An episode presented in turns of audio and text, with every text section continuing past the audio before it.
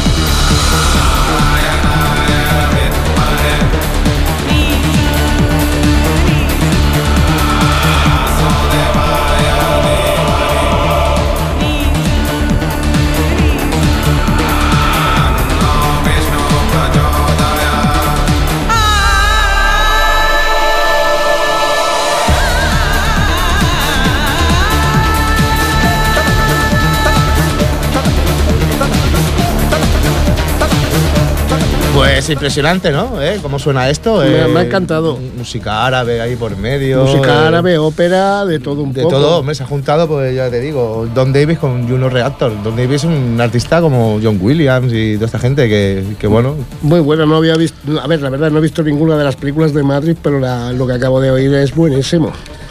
Muy, Pues- muy épico. sí, sí, es como la película, ¿no? Sí, no la he visto, pero sé que va de. Hay muchas patadas, mucha, mucha acción, mucha ciencia ficción y bueno, es una historia que, que no hay que creérsela, hay que disfrutarla. Sí, sí. ¿Sabes? Y bueno, ya para. Luego te traigo un tema de la película Tropic Thunder, ¿vale?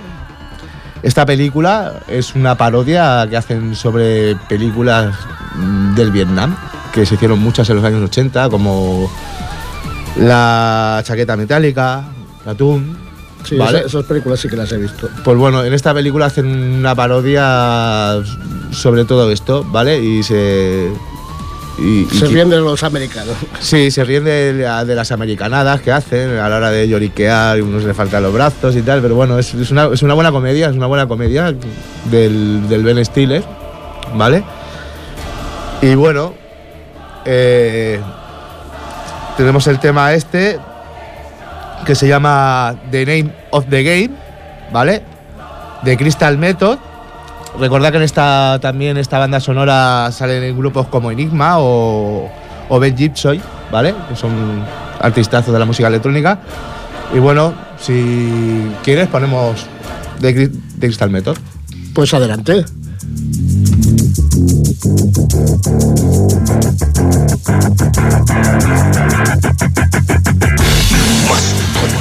Boys in the shit. Take them off the fucking grid. Let's go and make the greatest war movie ever!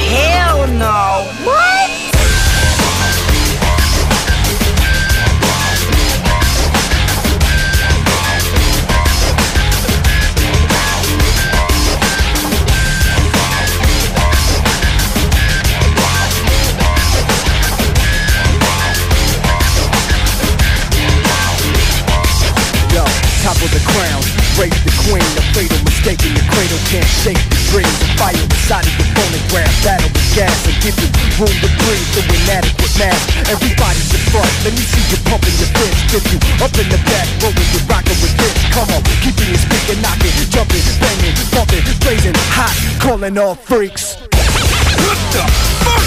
That the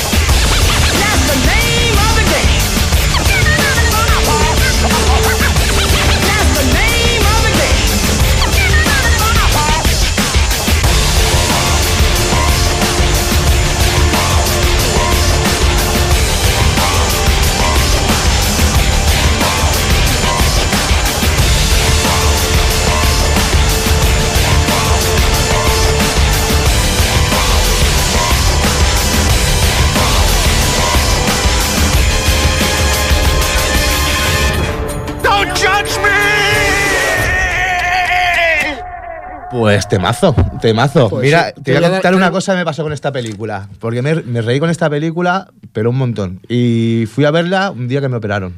Recién operado, imagínate ahí, con unos cuantos puntos y te da y no puedes reírte. Pues venga a reírme, venga a reírme, venga a reírme.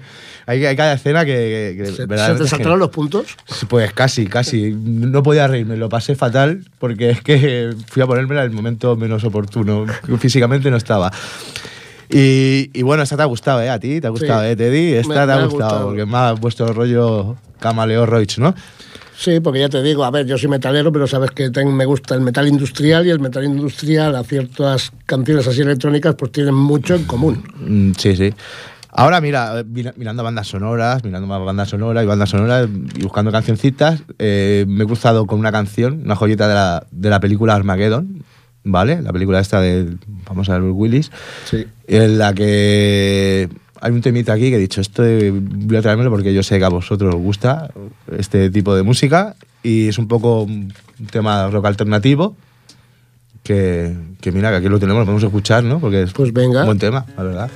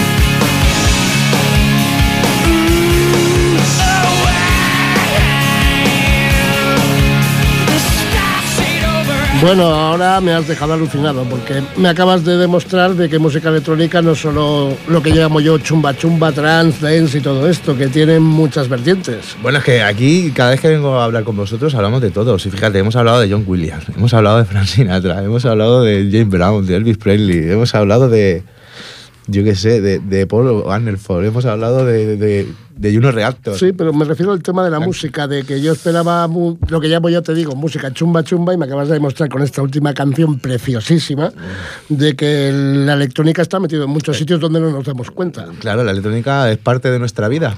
Es parte de nuestra vida. Bueno, ahora nos vas a presentar el último tema que con este vamos a despedir la noche y agradecemos a Paul que haya venido otro día más.